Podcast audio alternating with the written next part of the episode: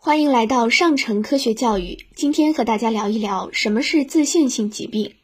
自限性疾病是一个非常重要的医学概念。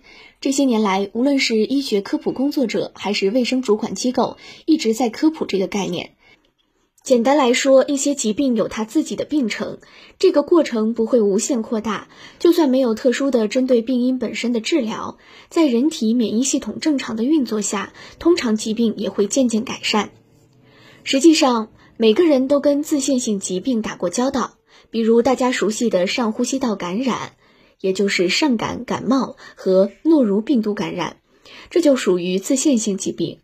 得了这些常见的自限性疾病，患者需要走完整个病程，然后通常就好了。当然，如果得的是传染性的自限性疾病，要注意隔离防护。虽然常见的自限性疾病一般愈后较好。但如果出现了较重的症状，也需要及时就诊。自限性疾病大多数是病毒感染，除了前面说的呼吸道感染和诺和病毒感染之外，还有甲肝、手足口病、水痘、病毒性脑膜炎、轮状病毒肠炎、流行性腮腺炎等。那么，自限性疾病一定会没事吗？虽然疾病本身在达到高峰之后就会逐渐平息，但这个过程会给人体带来挑战。我们一方面要认识到。患上常见的自限性疾病后，大多数健康成年人通常不会出现严重的情况。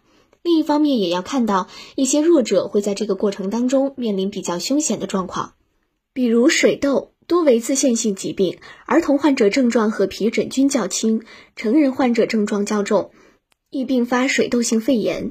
妊娠期感染水痘可导致胎儿畸形、早产或死胎。产前数日内患水痘，可引发新生儿水痘，病情常较严重。手足口病，绝大多数病例一周内痊愈，但少数重症病例可并发脑炎、心肌炎、肺水肿或肺出血，病情进展迅速，病死率高。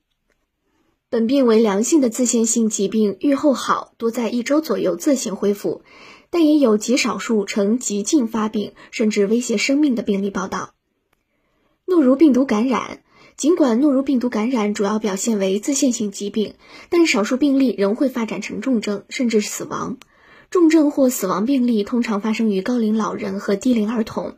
健康人感染诺如病毒后，偶尔也会发展为重症。可见，自限性疾病本身就可能会给一部分患者带来严重的后果。虽然概率非常低，但几乎所有自限性疾病都出现急性重症的可能性。那么，自限性疾病不需要治疗吗？常见自限性疾病的患者可以在家里静养休息，注意隔离防护，避免感染扩大，观察病程，等待痊愈。但症状较严重时，需要对症治疗，以减轻患者的痛苦。对于少数重症并发症的防治也非常重要。